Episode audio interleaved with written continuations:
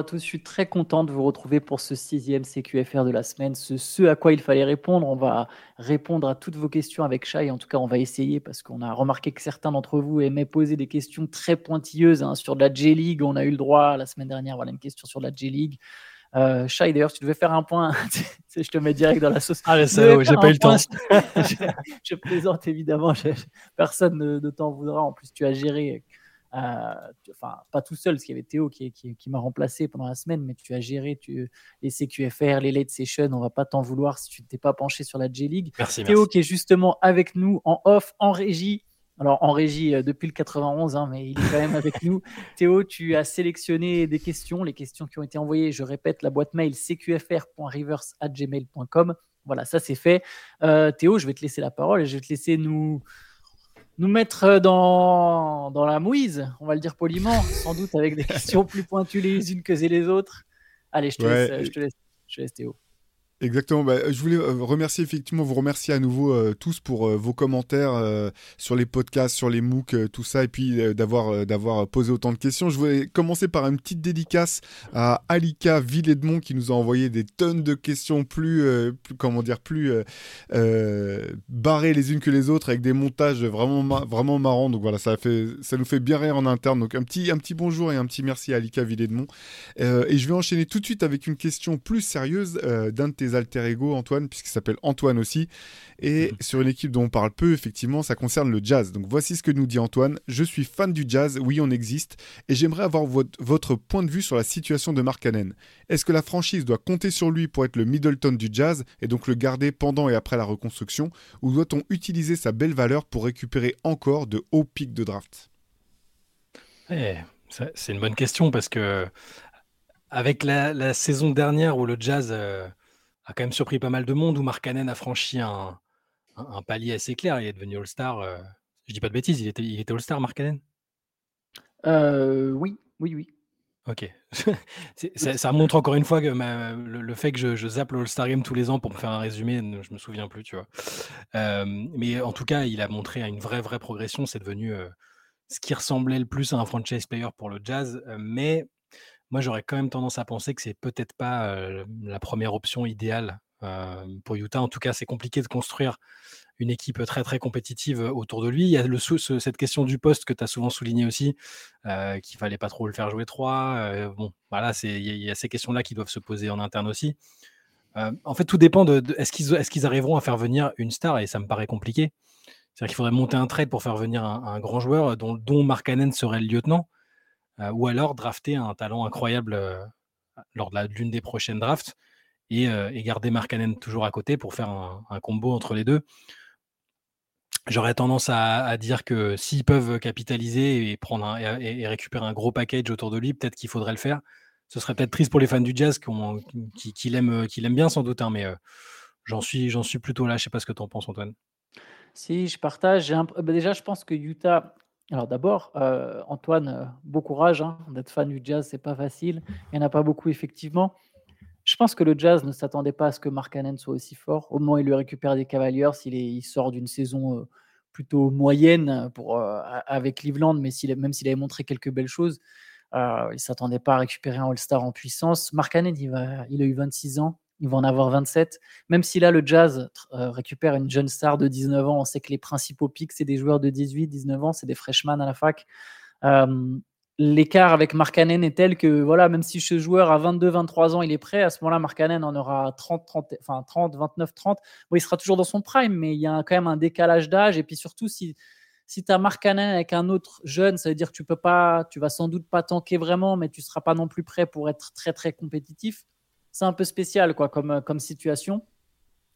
Par contre, je pense qu'il n'y a pas forcément une énorme urgence pour transférer Markkanen, même si son contrat arrive à expiration en 2025. Je crois que sa dernière saison, c'est 2024-2025. Je pense qu'il y aura une volonté de le, prolonger absolument euh, pour ensuite éventuellement le transférer à un moment. Mais ça dépendra des offres, comme souvent. Hein, c'est un peu ce qu'on va répondre sur chaque truc. Quand on parle de transfert, c'est que ça dépend évidemment des offres. S'il y a une équipe qui là est prête à mettre le paquet pour Markkanen, je pense que le Jazz bah, se rendra à l'évidence. Un peu comme quand les Grizzlies ont transféré Pogazol à une époque en fait. Euh, voilà, Pogazol, il était c'était un franchise player à Memphis, mais pas quelqu'un qui pouvait te mener lui tout seul, à lui tout seul jusqu'au titre. Il y a eu une volonté à un moment de reconstruire. Ils ont transféré Pau Gasol, ils ont récupéré Marc Gasol qui n'était pas encore en NBA à ce moment-là. Et puis plus tard, ils font finale de conférence avec Marc Gasol, Zach Randolph, etc. je pense que le Jazz sera amené sans doute à transférer Mark si le plan est de, reconstruire de zéro. Je pense que c'était le plan déjà de Danny Henge l'an dernier. Je pense que l'idée c'était d'avoir Wembanyama et ça aurait été parfait Mark aux côtés de Wembanyama. Voilà, ça n'a pas marché comme prévu. Le Jazz a été plus fort que prévu l'an dernier. Il y, a des rumeurs hein, sur, euh, sur euh, bah, le Jazz qui, qui regarderait le marché, qui écouterait les offres, notamment pour Mark Dans l'article que tu avais fait sur les trades qui changeraient un peu la face de la ligue, euh, en tout cas à ce stade de la saison, euh, il y avait des pistes sur Markkanen et toi tu l'écrivais comme un fantasme, mais je pense que c'est quelque chose de réaliste. Des équipes comme les Warriors, surtout maintenant. Euh, mhm. et euh, y avait, toi tu avais parlé des Lakers, hein, mais je sais que les Warriors, il y a eu les Warriors dessus. Voilà. Typiquement, c'est le genre de joueur qui peut redynamiser une équipe qui est en difficulté comme les Warriors ou faire passer encore un cap à une équipe qui est plutôt pas mal comme les Lakers. C'est des équipes qui ont des atouts, enfin l'une et l'autre ont des atouts, et si tu peux faire venir un, mec qui t'apporte 20 points par match, qui, qui, est capable de shooter, que, qui est, un All-Star tout simplement. Il faudra voir pour quel package, mais c'est quelque chose à envisager. En tout cas, ce qui est sûr, c'est que je pense que là, Mark à ce stade, il peut plus vraiment être la star d'une équipe en reconstruction. On voit le joueur qu'il est, on voit un peu son plafond. Voilà, on se doute bien que ça ne sera pas une superstar en NBA, mais on se rend compte que lui, tu le mets à côté d'une ou deux super, d'une ou deux justement superstars et tu as la deuxième ou troisième option parfaite dans la ligue. Mm. Et oui, je pense que l'équipe qui à un moment tentera de faire un transfert pour Markkanen sera une équipe qui est ambitieuse. Je pense que juste le Jazz faudra donner un paquet de premier tour en fait. Un mm. paquet de premier tour. J'ai peur que les Warriors, Kuminga et les quelques pics qu'ils ont, ça, suffit, ça, ne suffise pas. Quoi. Moi, je pense que le Jazz va, tranquillement, va tranquillement attendre de drafter Cooper Flag dans deux ans il ah, ça va sonner bizarre ce que je vais dire. Je vais dire, il a une bonne tête à être franchise player du jazz. Peut-être une vague ressemblance avec Gordon Hayward, mais euh, surtout c'est un énorme talent et je pense que le jazz va faire partie des équipes qui vont vouloir, euh, qui vont tanker pour essayer de l'avoir d'ici deux ans. Donc euh, courage, courage à toi, fan du jazz. on comprend. Je peux comprendre que tu sois nostalgique des années 90 si toutefois c'est là que tu as commencé à les suivre. Mais euh, voilà, les lendemains seront bien euh, s'ils arrivent notamment à drafter quelqu'un comme Cooper Flag. Allez, on enchaîne avec. Euh, j'ai deux questions qui concernent la sensation de la saison, le, prince Burton. La première de Vince. ne pensez-vous pas que l'histoire du ballon en fin de match entre les Pacers et, Yanis, ne, ne, ne pensez-vous pas donc que cette histoire montre que malgré tout son talent et son intelligence, le prince entre guillemets Burton ne prend pas un peu le melon au détriment de son image et de sa fanbase c'est un incident, enfin, c'est un truc isolé. Alors, ce qui est marrant, c'est que c'est, c'est lui qui a leaké, euh, qui, a sorti les sons avec les sous-titres de, la, de, de, ce qu'a dit Yanis et tout ça. Je crois qu'il y a, il, y a, ça. J'ai euh, pas vu ça, moi. Ouais, bon, en tout cas, en tout cas, euh, il, il, a pas hésité à confronter Yanis. Alors, peut-être qu'il prend un peu la confiance, mais comment tu ne veux ne pas prendre la confiance quand tu joues à ce niveau-là, que du coup, tu es encensé médiatiquement partout. Il participe même à des podcasts avec Reddick qui est un peu son, quasiment son mentor maintenant. Enfin, tout le monde partout, je veux dire, il a, il a juste à allumer la télé, à aller sur, euh, sur les réseaux et, il voit que ça parle de lui comme une star. Il est très ambitieux. Je pense pas, moi, je pense pas que. Et déjà, je pense pas que ce soit lui euh, uniquement qui soit allé dire euh, non, non, leur donnez pas le ballon, machin. Bon, voilà. Je, moi, je pense pas qu'il prenne le melon. Je pense que c'est quelqu'un de très lucide aussi sur les choses qu'il a améliorées et le niveau qu'il doit atteindre. Je dis ça parce que je l'écoute fréquemment quand il passe chez Reddick. Hein une fois par mois, une, enfin, tous les deux mois à peu près, il passe et il, répond à un mailbag. Euh, je le trouve plutôt humble et en même temps euh, très ambitieux. C'est un incident un peu isolé. On peut aussi se dire, est-ce que euh, Yanis, il pète pas des câbles non plus Est-ce que ça justifiait de se mettre dans cet état-là? C'était un peu ridicule de, courir comme un dératé. D'ailleurs, en parenthèse, ils ont, ils ont embauché James Johnson juste après, le lendemain. je sais pas si, si Yanis, il, court comme un taré vers les vestiaires s'il y a James Johnson qui garde l'entrée qui, qui, est devant la porte. Mais c'était une parenthèse.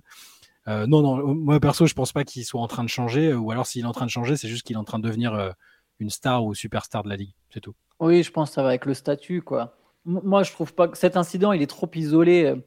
S'il y en a d'autres qui se répètent, à la limite, mais bon, là, celui-là, c'est dur de donner les torts à Ali Burton. Ali Burton, pour le coup, il est même sur le terrain au moment où il y a cette espèce d'échauffourée. Donc, c'est juste qu'après, il y a une discussion avec Yanis. Et je le répète, Yanis lui met un, un moment quand même dans ce match. Je l'ai déjà dit dans le CQFR, mais de jeudi, mais il y a un moment, Ali Burton, il, il est en train de marcher.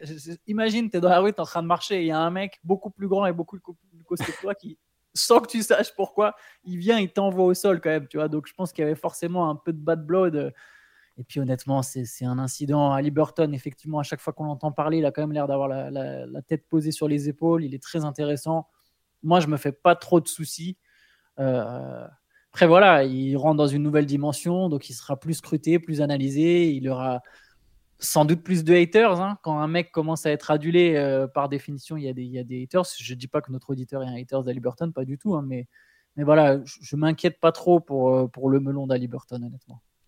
Allez, j'en ai une autre, au sujet d'Ali Burton, celle-ci envoyée par Antoine. Est-ce que vous pensez que Ali Burton peut battre le record de passes décisives dans un match? Donc pour rappel, ce record, c'est Scott Skiles qui le, conserve toujours avec 30 passes délivrées le, 30 décembre 1990 face aux Nuggets. Est-ce que vous pensez qu'Ali Burton peut taper ce record? Hmm. Faudrait deux prolongations, hein, je pense. Hein un match. Euh, celui-là, il est, les 30 passes dans un match, il est. Il est dur, hein. franchement, il est dur. c'est quoi, quoi la deuxième marque C'est quoi la deuxième marque? Parce qu'après, il y a eu du. Dans, dans, un passé récent, à part Rondo et Westbrook, y a pas... est-ce qu'il y a quelqu'un qui a. Je l'ai pas sous les yeux, il faudra que je regarde en même temps euh, que je vous parle. Il a même pas encore fait 20 à Liberton. Il a encore jamais fait 20. Voilà. Donc, euh, Donc la, la deuxième. Attends, pardon. Si tu as ça sous les yeux, Théo, on veut bien, histoire de.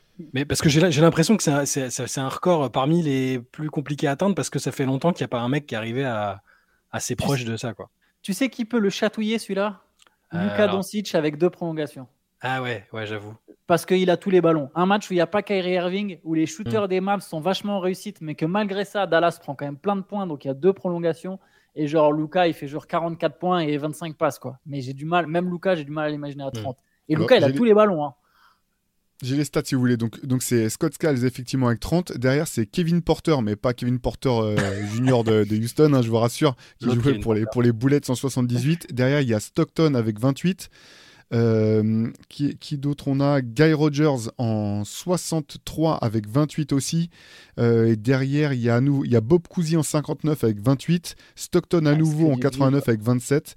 Et euh, dernier de ce mini classement, Geoff Huston en 82 avec 27 également. Ah Donc c'est quand même pas si simple d'aller choper même la deuxième place. C'est chaud. Hein. Moi j'ai un souvenir d'un match de Rondo où j'ai l'impression qu'il était. Faudrait que je, faudrait que je, son, que je regarde son, son, record en carrière de passe. Mais non, je n'ai pas l'impression que ce sera Liberton. Je sais pas pourquoi.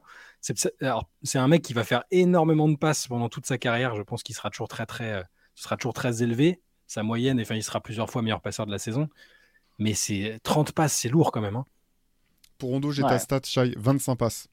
Ah voilà, il était pas, il était pas si loin. Ouais. Mais c'est voilà, c'est un passeur exclusif. Il cherchait absolument. Personne s'attendait à ce que Rondo aille marquer des points, alors qu'à Liberton maintenant, surtout avec le changement de, de, de stature, je sais pas s'il y aura beaucoup de matchs tant, qu'il, tant que c'est le joueur phare de l'équipe euh, ou qu'il n'y a pas un autre très très gros talent à côté.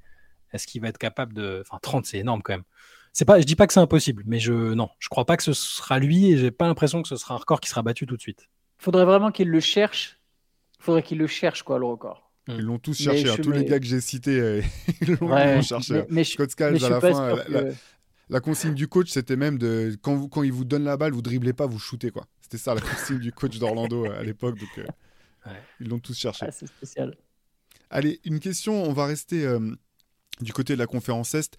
François Xavier qui nous pose une question au sujet des Brooklyn Nets et de Cam, sur Cam Thomas en particulier. C'est un joueur qui montre des qualités offensives étonnantes, bien qu'il porte un petit peu le costume de entre guillemets Mister Croquinette, mais il a tout de même, tout de même un potentiel. Comment évaluez-vous ce joueur? Quel est son plafond de progression selon vous?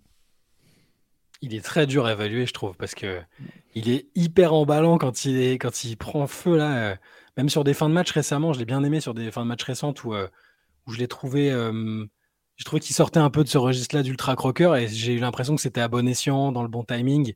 On l'a vu mettre des cartons énormes l'année dernière, alors que personne l'attendait, que, que, les Nets en avaient besoin j'arrive pas encore à savoir sur le spectre des Jordan Clarkson et, Jordan Poole et tous les Jordan du monde, sauf Michael Jordan. Euh, j'arrive pas à le situer exactement sur le spectre. Par contre, il y a un énorme talent offensif. Je sais plus dans quelle émission je l'ai entendu l'autre jour, chez qui il était invité. Je, me, perds entre les différents podcasts, mais euh, euh, où je l'ai trouvé plus posé et moins farfelu que ce que son jeu ne laisse supposer. Et plutôt la tête sur les épaules, assez conscient de, bah, de de, son, de, qui il est, de ce qu'il fait sur le terrain.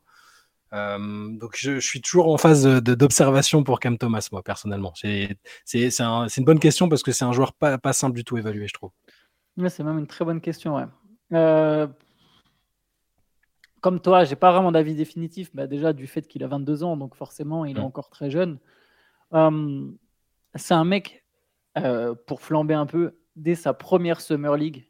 Je pense que c'était la Summer League. Je sais plus si c'était pré-saison ou Summer League, mais il avait déjà en fait un, espèce, ça se voyait déjà qu'il y avait un truc quoi, offensivement dans, dans la manière de scorer.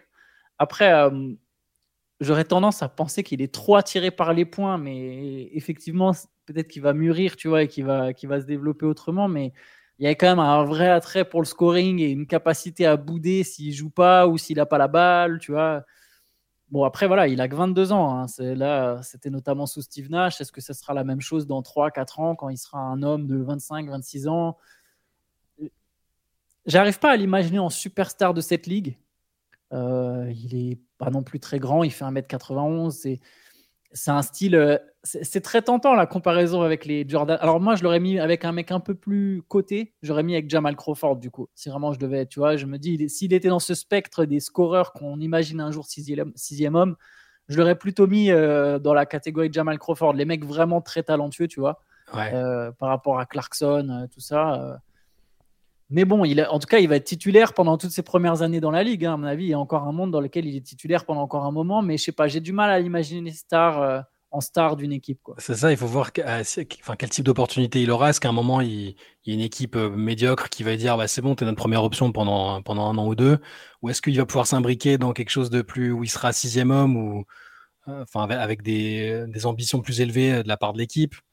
C'est toujours révélateur de voir les joueurs qui en fonction des contextes dans lesquels ils sont mis, euh, tu parlais de Crawford, Lou Williams et tout, bah, ils, ont, cette constance, peu importe l'endroit dans lequel ils se trouvent, ils ont cette constance quand même. Et euh, je, je, sais pas justement. Pour l'instant, en ce moment, on voit Jordan Poole qui a du mal avec euh, le statut supérieur. Alors, il a déjà, entre guillemets, il a, dit lui-même j'ai déjà, je suis déjà champion, j'ai déjà un contrat gigantesque, j'ai déjà fini le jeu, quoi. Donc maintenant, c'est du bonus. Il faudra voir ce que fait Cam Thomas après, mais il est, il vraiment intéressant. Il a parce que c'est pas des euh, pas des petits coups de chaud au scoring à 25 points en sortie de banc. C'est un vrai bon attaquant. Il, a claqué des matchs à 40 points. Il en a fait combien l'année dernière 4-5 de suite quasiment, c'était fou. c'est un vrai euh, bon attaquant, euh, ça c'est clair. Hein. il a un peu, lui titulaire, il peut tourner entre 20 et 25 points par match, je sais pas, pendant 7-8 saisons de suite. Ce serait beau déjà, ouais. Donc mm. à voir. Repose-nous la question dans d'ici la, la fin de la saison ou la saison prochaine. On aura peut-être une une évaluation différente. J'ai deux questions que j'ai choisi de, grouper parce qu'elles concernent l'avenir de la Ligue et un poste en particulier dans la Ligue. donc je vais, vous donner les deux à la suite. Donc la première envoyée par Levadet. Euh, pensez-vous que la Ligue est en train de prendre un nouveau virage? Après 20 ans de domination des ailiers et à moindre échelle des meneurs, la Ligue est-elle en train de redevenir une Ligue de grands dominée par le secteur intérieur? Et si c'est le cas, est-ce que c'est dû au déclin de tous les ailiers, LeBron, KD, Kawhi, etc. Ou simplement parce que les meilleurs joueurs euh, qui arrivent sont tous des intérieurs? Je vais me permettre d'enchaîner avec une, autre question qui est liée, envoyée celle-ci par Jackie Channel, euh, sur les pivots aussi. Euh, j'ai une question aussi lourde qu'un pivot. Est-ce que le poste de pivot est le plus exigeant du 5 majeur depuis 15 ans? Après les déceptions Whiteside, Drummond, Ayton qui ont aussi vite performé que déçus, entre parenthèses trop paresseux ou faciles, après les pivots qui refusent de jouer en pivot classique, entre parenthèses Jokic, Embiid, Kat, Davis, Wemby, avec un point d'interrogation pour Wemby, après les équipes qui ont des pivots corrects mais sans plus, entre parenthèses Looney, Zubac, Kleber, euh, tout ça rend honneur au taf de Rudy qui reste pourtant dans l'ombre des stars. question multiple autour du, poste 5. C'est un sujet sur lequel Antoine, toi, on, a, déjà pas mal parlé parce que toi, tu voyais pas euh, euh, un pivot en tout, cas traditionnel, à moins d'être un, une sorte d'extraterrestre comme les Jokic par exemple ou, même Embiid dans son, dans son registre. Je sais que toi, tu voyais pas une équipe se construire autour d'un pivot et que la ligue avait changé, etc. Donc je, les pivots traditionnels à l'ancienne, j'ai l'impression qu'à part s'il y a un énorme bah, talent ou une énorme plus-value d'un côté, comme pour Rudy, est-ce qu'on peut dire que Rudy domine euh, vraiment Il domine défensivement? En tout cas, il est contagieux pour une équipe et, c'est un, une défense à lui tout seul. Mais c'est pas un franchise player euh, traditionnel. C'est pas c'est pas Jokic, c'est pas Embiid. Donc moi, j'ai quand même tendance à penser que c'est. Je, je, je pense pas qu'on puisse construire une franchise autour d'un pivot à l'ancienne. Tout, tout, dépend de ce qu'on met dans le terme pivot aussi, en fait. Qu'est-ce que doit faire un pivot aujourd'hui en NBA euh, ça, la définition, elle a changé. Je pense en fait, je pense si je peux me permettre, Embiid me semble quand même être un pivot plutôt traditionnel. Moi, je l'aurais classé dans la. Dans, même s'il peut s'écarter un peu plus loin que le faisaient les mecs dans les années 2000, euh, même 2000. Mm. Pour moi, c'est, ça reste peut-être le seul actuel vrai pivot, entre guillemets, dominateur. Mais même s'il n'a pas gagné. Ouais, ouais, t'as, non, t'as sans doute raison. Hein. Moi, je dirais que la ligue, elle appartient à ceux qui ont le ballon entre les mains.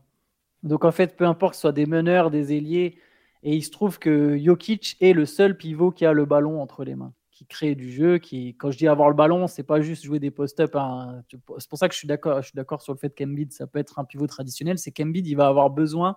Alors, il est un peu moderne aussi, je suis un peu d'accord avec vous deux, mais il va avoir besoin d'un mec qui lui passe la balle, tu vois. Jokic, il n'a pas forcément besoin d'un mec qui le sert, c'est lui qui va servir les autres. Je pense que c'est l'exception qui confirme la règle et que souvent, la plupart des pivots n'auront pas la balle entre les mains. Par contre, par contre, pour aller dans le sens de peut-être les pivots peuvent reprendre le pouvoir, ou en tout cas les grands, c'est que Yanis, il fait forcément des petits aux quatre coins du globe. Jokic, il fait des petits aux quatre coins du globe. Wembanyama, il fera des petits aux quatre coins du globe. Et il y a des mecs qui vont prendre, pour exemple, ces gars-là et qui vont se dire, bah attends, moi, je fais 2m16, mais je peux remonter la balle. C'est Holmgren, je le mets pas dans cette catégorie. Je pense, et c'est pour ça que je me dis pas qu'Holmgren un jour sera la superstar d'une équipe qui gagne, mais je l'imagine très bien en deuxième lame. Mais voilà, la ligue, elle appartient à, ouais, à tous ces mecs qui ont le ballon et qui, et qui créent du jeu pour eux, pour les autres.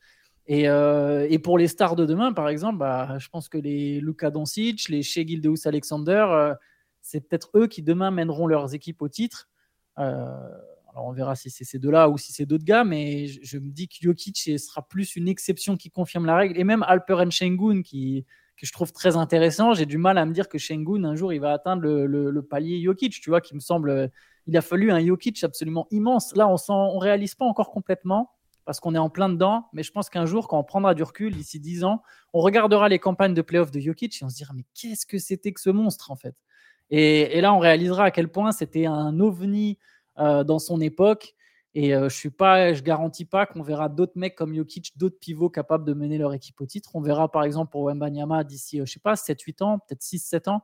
Et encore, est-ce que Wembanyama c'est un pivot? Il joue pas comme un pivot, quoi. Donc euh, voilà, c'est des trucs différents.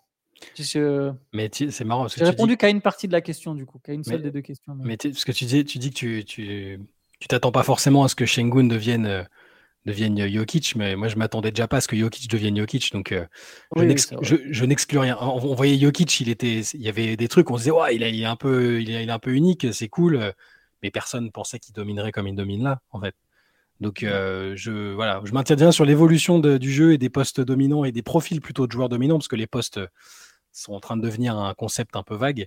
Euh, je m'attends à tout maintenant. En fait, il y a des périodes où, il y a des tendances fortes. Là, je suis assez d'accord avec toi sur le fait que c'est les joueurs euh, protagonistes euh, avec la balle en main qui, sont, les, qui sont les plus importants.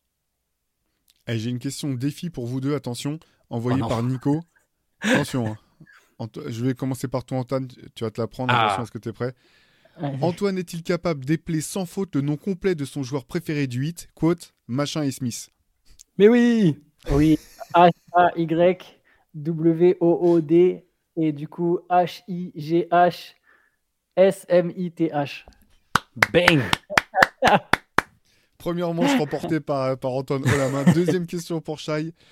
Le coefficient de prédiction de Shai étant, étant proche de zéro, Ewood Smith peut-il donc viser une place au All-Star Game?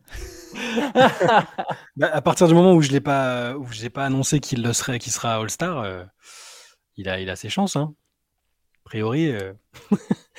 non, mes, mes, pronostics sont, sont, sont, catastrophiques. Mais en fait, toutes les années où j'en faisais où on n'était pas encore euh, comme ça euh, connu, on nous reconnaissait pas dans les monoprix en gros.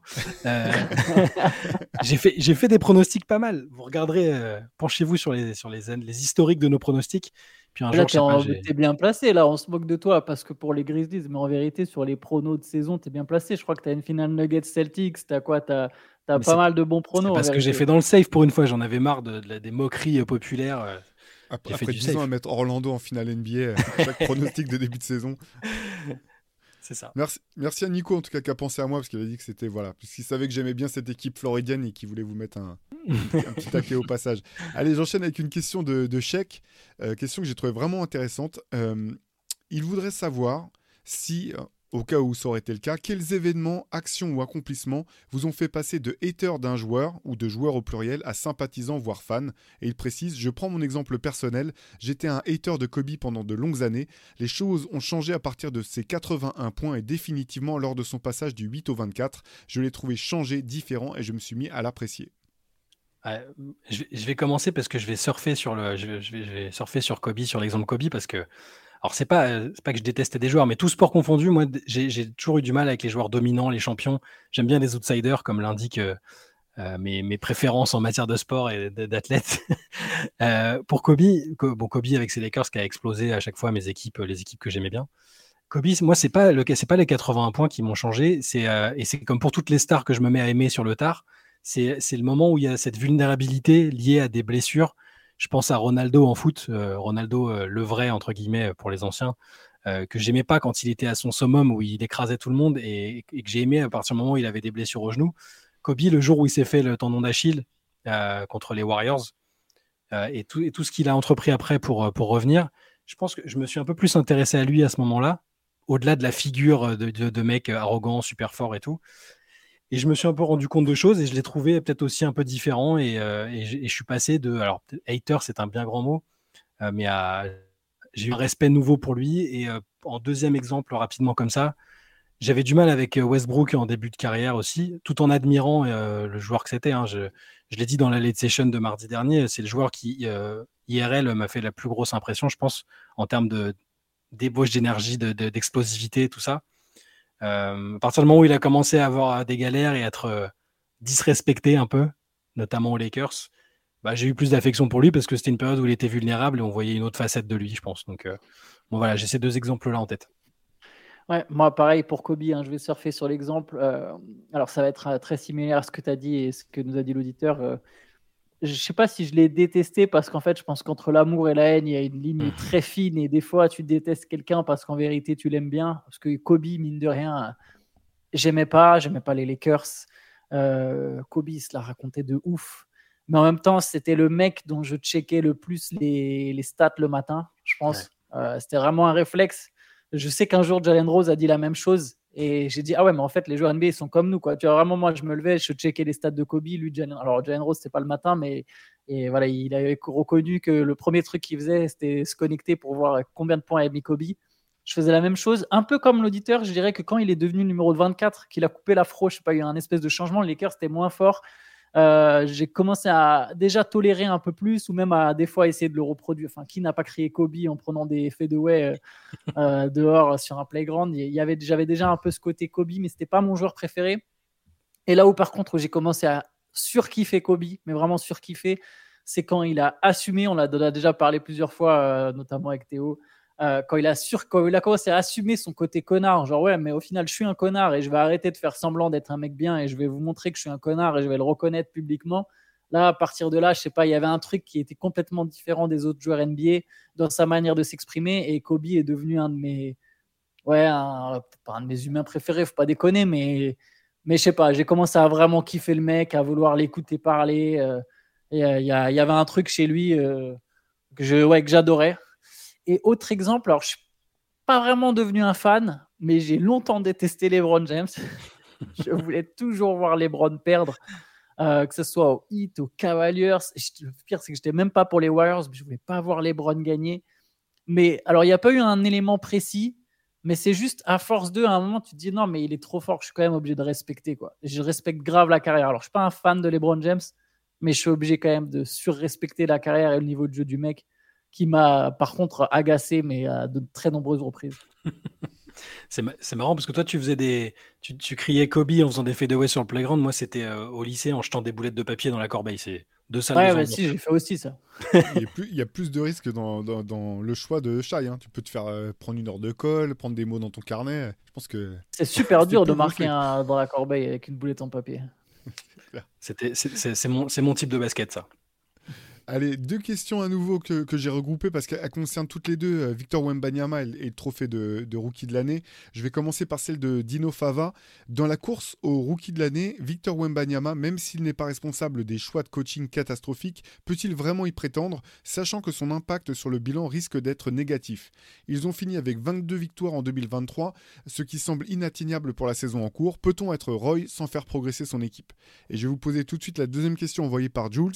Euh, le changement de position de Victor au poste 5 coïncide-t-il avec l'annonce du titre de rookie de, du mois du grand Astico d'Okessi Franchement, j'ai l'impression que c'est en réaction en interne pour que Victor puisse, entre parenthèses, enfin mieux se faire voir et que les prochaines nominations soient pour lui. C'est bien vu ça, j'aime bien cette petite théorie là. J'avais pas, pas trop pensé, mais c'est vrai que c'est quasiment dans la foulée euh, qu'il a été repositionné. Après, ça peut être aussi euh, le résultat d'une forme de, de bashing ou de répétition des critiques. Au bout d'un moment, il s'est dit bon, allez, on va peut-être changer quelque chose, mais euh, c'est très possible. C'est très possible. Je sais pas, est-ce que, euh, est-ce que dans les discussions, enfin voilà, Victor a déjà dit que c'était important pour lui aussi d'être rookie de l'année. C'est pas impossible que ça, que ça ait joué. Sinon, par contre, s'il y a bien un trophée, je pense, où, euh, le bilan de l'équipe n'est pas très important, je pense que c'est celui de rookie de l'année. Parce qu'on va regarder vraiment la performance individuelle. Et, en plus, je crois pas qu'il, a plutôt un impact positif. C'est globalement, quand, bon, quand il est là, les, Spurs sont pas ne deviennent pas des machines de guerre, mais on voit quand même que quand il est sur le terrain, qu'ils inspirent un peu plus la crainte que quand il n'est pas là. C'est ça paraît d'une évidence folle, mais euh, moi je pense qu'il est totalement dans la course au rookie de l'année, euh, qu'il a encore de très bonnes chances d'y arriver, surtout en jouant pivot et en enchaînant les matchs avec des gros stats comme il fait là. Donc là, pour moi, c'est pas du tout un prérequis d'être dans une équipe performante. C'est bien, c'est bien l'une des seules, l'un des seuls trophées, je pense. Moi, je pense aussi qu'il est dans la course. Je ne sais pas si tu te souviens, il y, a, il y a quelques semaines, quand justement on en parlait un peu de ça, je disais, ouais, euh, ok, Holmgren, j'étais le premier à dire, je pense qu'Holmgren, il est, pour mmh. l'instant, c'est lui qui est en tête dans la course au Roy. Mais je trouvais ça exagéré euh, de dire que Wembanyama était un moins bon joueur qu'Holmgren, en fait. Ah ouais, non, juste que ah Et en fait, honnêtement, je trouve qu'aujourd'hui, Wembanyama, c'est le meilleur joueur des deux. Je sais que ça peut sembler bizarre, je pense que là, Holmgren, il est en tête pour le Roy, mais je trouve que Wembanyama, c'est déjà un meilleur joueur.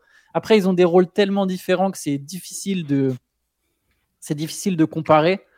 Je pense que paradoxalement, Holmgren, il ferait pas beaucoup mieux s'il était dans la, à la place de Wembanyama aujourd'hui. Je ne sais pas ce que donnerait Wembanyama avec le Thunder, mais je pense qu'Holmgren, il n'aurait pas forcément la même. Le, ça, ne marcherait pas forcément mieux que Wembanyama. Et pourquoi je parle de meilleur joueur Parce que, comme tu l'as dit, je pense que le trophée de rookie de l'année, si tu as un joueur qui est meilleur que l'autre, ça peut suffire à avoir le trophée.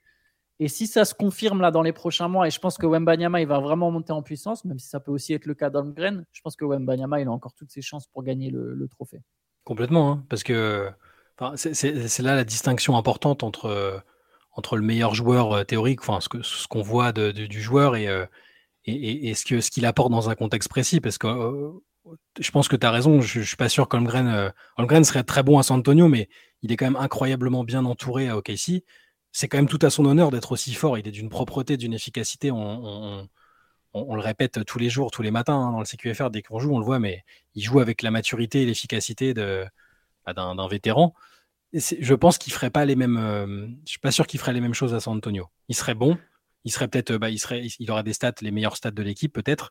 Mais euh, et à contrario, par contre, je pense que Victor serait au moins aussi efficace. Euh, euh, que Colmgren, au moins aussi impressionnant et impactant Colmgren euh, à OKC. Donc euh, c'est le meilleur joueur. Je pense que c'est le meilleur joueur théorique, Wembanyama, mais que pour l'instant, avec ce qu'il apporte et, le fait qu'il soit titulaire, et, comme tu le dis aussi souvent, Antoine, c'est le deuxième meilleur joueur de l'équipe déjà, Holmgren mérite pour l'instant d'être rookie de l'année, à, mon sens. Il faudra voir qui, qui encaisse le plus le rookie wall. Ça, ça. ça, va être ça la, clé au final. C'est qui va avoir le, le, plus gros coup de mou. Parce qu'au final, ce qui s'est passé en novembre, décembre, euh, ça va très vite sortir de la tête des votants et c'est les trois, quatre derniers mois, les trois derniers mois, qui seront vraiment déterminants dans la course au trophée, comme chaque trophée au final, euh, chaque année. Allez, on va rester du côté des, Spurs avec une question de Ben qui concerne Evan Fournier. Il nous dit Je vois bien Evan Fournier aux Spurs, ça ferait sens pour lui, tant de jeu à court terme. Euh, ça manque de vétérans, il y a un cap spacieux. En échange de Bullock plus McDermott ou Haussmann, Evan serait avec euh, du top coaching avec Wemby en vue des Jeux Olympiques. Qu'en pensez-vous? Et derrière, il demandait aussi si c'était pas les Spurs, euh, quelle, équipe ferait sens selon vous pour, Evan? Sais qu'on avait posé une question un peu similaire lors d'un un CQFR précédent, mais le côté Spurs, c'était intéressant, je trouve. Bah, juste sur, l'équipe, l'équipe en question, euh, je reste sur ma position, n'importe quelle équipe, mais s'il doit y avoir une équipe, non, mais vraiment, parce que c'est. Dire, les JO arrivent, euh, n'importe quelle équipe où il peut avoir 15-20 minutes de jeu, c'est vrai, parce que au début, on s'était dit, on, on, lui souhaite quelque chose de compétitif, c'est quand même un bon joueur de NBA, on lui souhaite la meilleure situation possible, mais si les chances la plus importante, c'est les JO, il faut qu'il ait du temps de jeu avant les JO, ou peu importe où c'est en fait. Et, et, j'ai bien aimé, on a, discuté, je, me mélange un peu, mais je crois que c'était dans la Lead Session, on a parlé un peu de ça. Il y avait l'hypothèse Minnesota qui, me, qui, moi, me plaisait, me plaisait plutôt bien parce que c'est un bon mix de compétitivité et avec un rôle qui me semble apporter quelque chose à Minnesota et donc, par définition, à Evan. Ouais, moi, les Spurs, je comprends, mais ça m'attire. Enfin, je trouverais ça dommage. Il est sur une autre. Euh, il n'est pas sur la même, euh, sur le, au même stade de, la carrière, de sa carrière que par rapport aux joueurs des Spurs. C'est une équipe qui est en développement. Oui, ça apporterait une présence vétéran, mais quelque part, il y a déjà beaucoup de minutes à donner à Keldon Johnson, à Devin mmh. Vassell, à Malaki Braham sur les mêmes postes. Pas la peine de faire venir Evan Fournier là-dedans. Moi, Evan, j'aimerais le voir dans une équipe ambitieuse, mais ambitieuse, mais capable de lui donner au moins 20 minutes de temps de jeu chaque soir. Et dans ce cas-là, je suis tout à fait d'accord sur Minnesota, Milwaukee, euh, je sais pas, euh, Denver, Oklahoma City, Dallas. Euh, il y en a plein. En fait, n'importe quelle équipe. Ouais, c'est quelle équipe que j'avais insisté euh, Je crois que c'était pour, pour Milwaukee où j'avais dit, ouais, je, crois qu'on avait posé la question la semaine mmh. dernière, j'avais répondu Milwaukee. Milwaukee, je trouve ça complètement, ça, ça, a du sens. Mais ouais, Denver, Minnesota, tout, plein d'équipes euh, qui, vont jouer les playoffs et qui peuvent euh, avoir besoin d'un shooter en sortie de banc. Ça peut être intéressant de voir Evan Fournier là-bas. Elle a une question qui concerne les Knicks, euh, mais qui va pas forcément faire plaisir aux fans des Knicks. Elle nous est posée par Tino, qui nous dit les Knicks sont un supermarché, une super salle, mais là c'est pire qu'avant. On peut même pas se foutre de leur gueule. Ils sont sérieux et moyens. Coach moyen, joueur moyen, niveau de jeu moyen. C'est sûrement l'équipe la plus ennuyante de NBA. Question on casse tout? Ou ont-ils les moyens de faire un voire deux trades pour devenir au moins contender? Car là, on est parti pour 5 ans avec un tour de playoff et on rentre à la maison.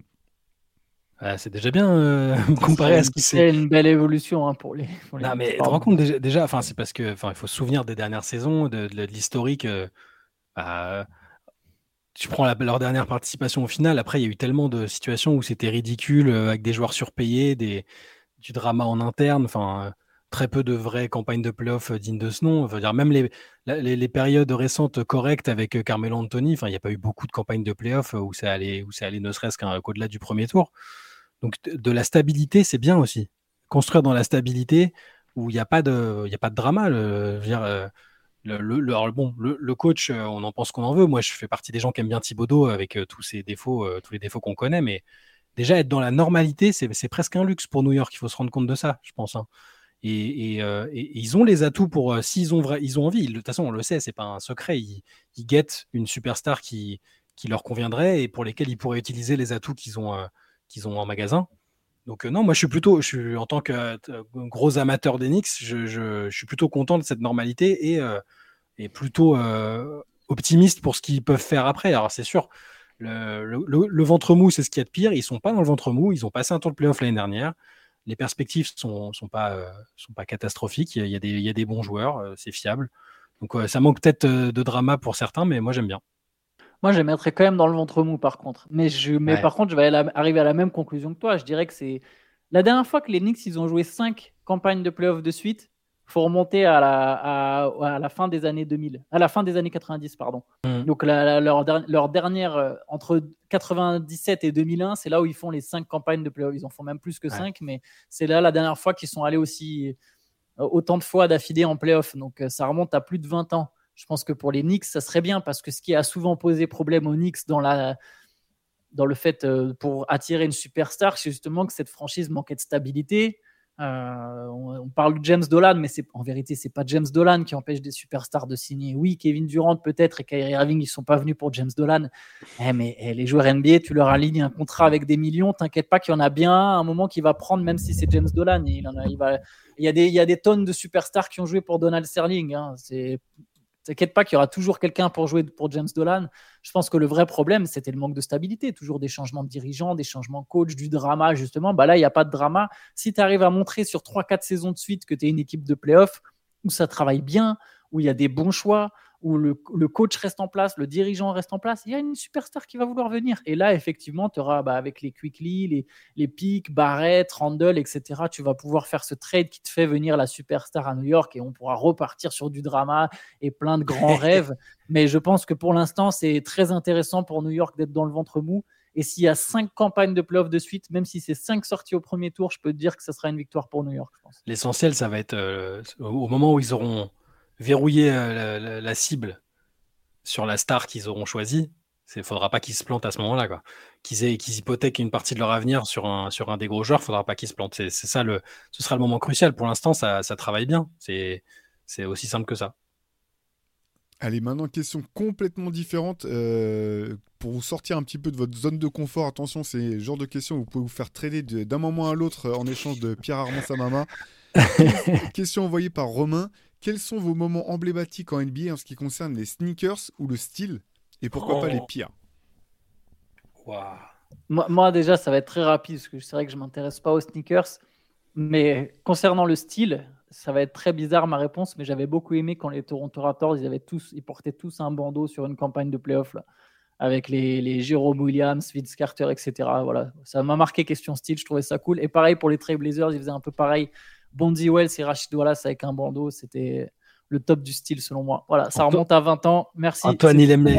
Antoine il aime les gangsters, c'est normal. Alors moi aussi, je suis très très mauvais. En... J'aime bien lire euh, et regarder et écouter les contenus euh, sur les sneakers et tout ça, ça m'intéresse bien, mais je suis pas du tout collectionneur ou quoi. Même, même au niveau des maillots, je suis déjà pas collectionneur. Donc le style, euh, ah, c'est plus de la nostalgie sur comment les mecs arrivaient à partir de l'époque Iverson où, ils, avaient une, certaine liberté euh, sur la manière dont ils arrivaient à saper au match, tout ça.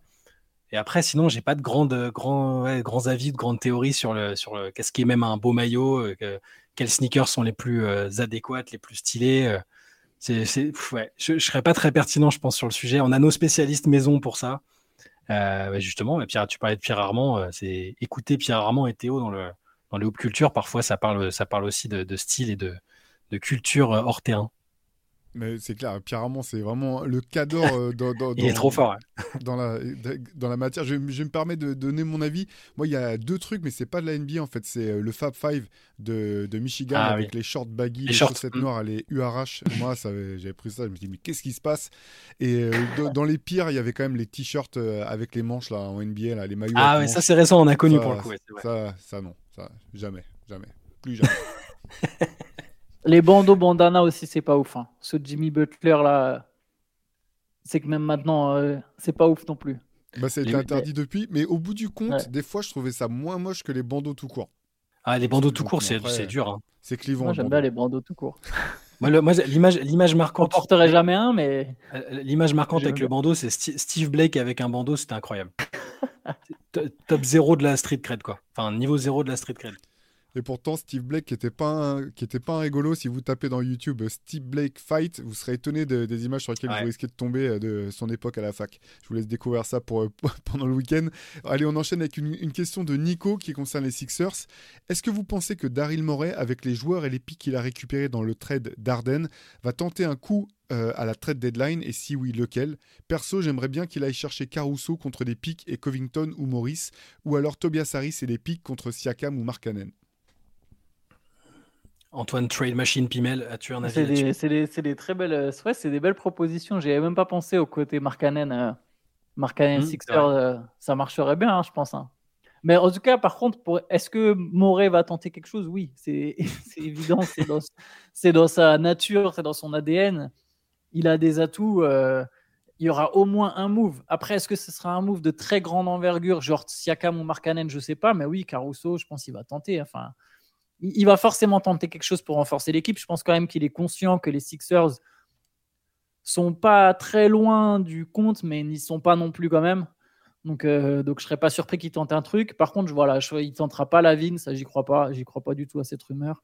Euh, Zach Lavine à Philly, ça aurait pas de sens. Mais ouais, Siakam, euh, ouais, si tu récupères Siakam ou Markkanen en, je sais pas si Siakam c'est mieux que Tobias Harris pour des questions de style. Hein. C'est un meilleur joueur, mais je ne sais pas si pour des questions de style, ça, c'est mieux.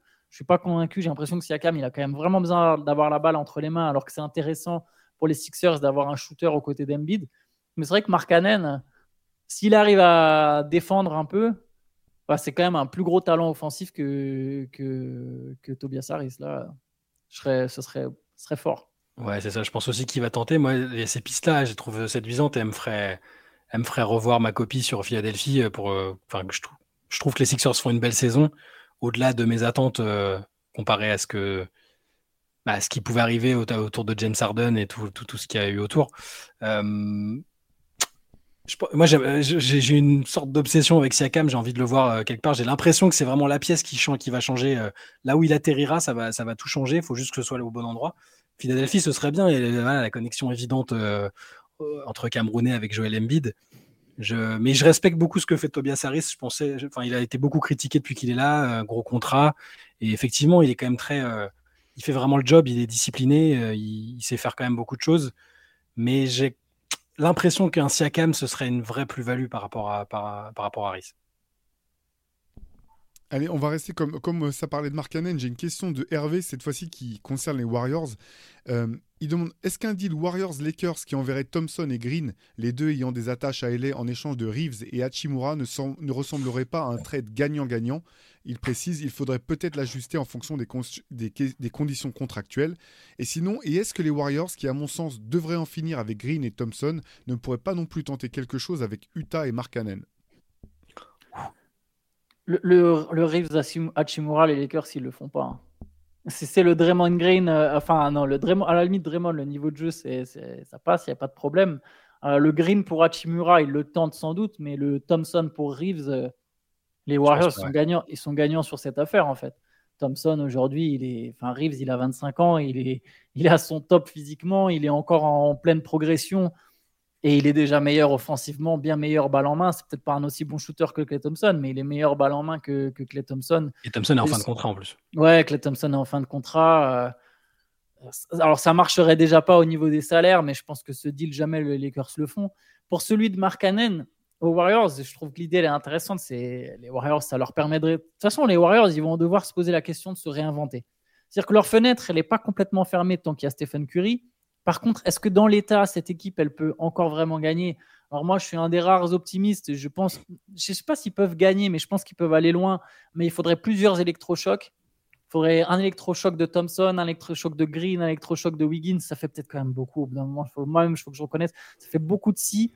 Donc les, Warriors vont devoir se réinventer. Je pense pas qu'ils le feront pendant la saison. On en a déjà parlé dans le CQFR de samedi dernier, mais ça te force, ou dans le podcast, pardon, ça te force à complètement changer ta manière de jouer si tu transfères Clay Thompson, Draymond Green. Donc je pense que c'est un truc qui est mieux à faire pendant l'intersaison.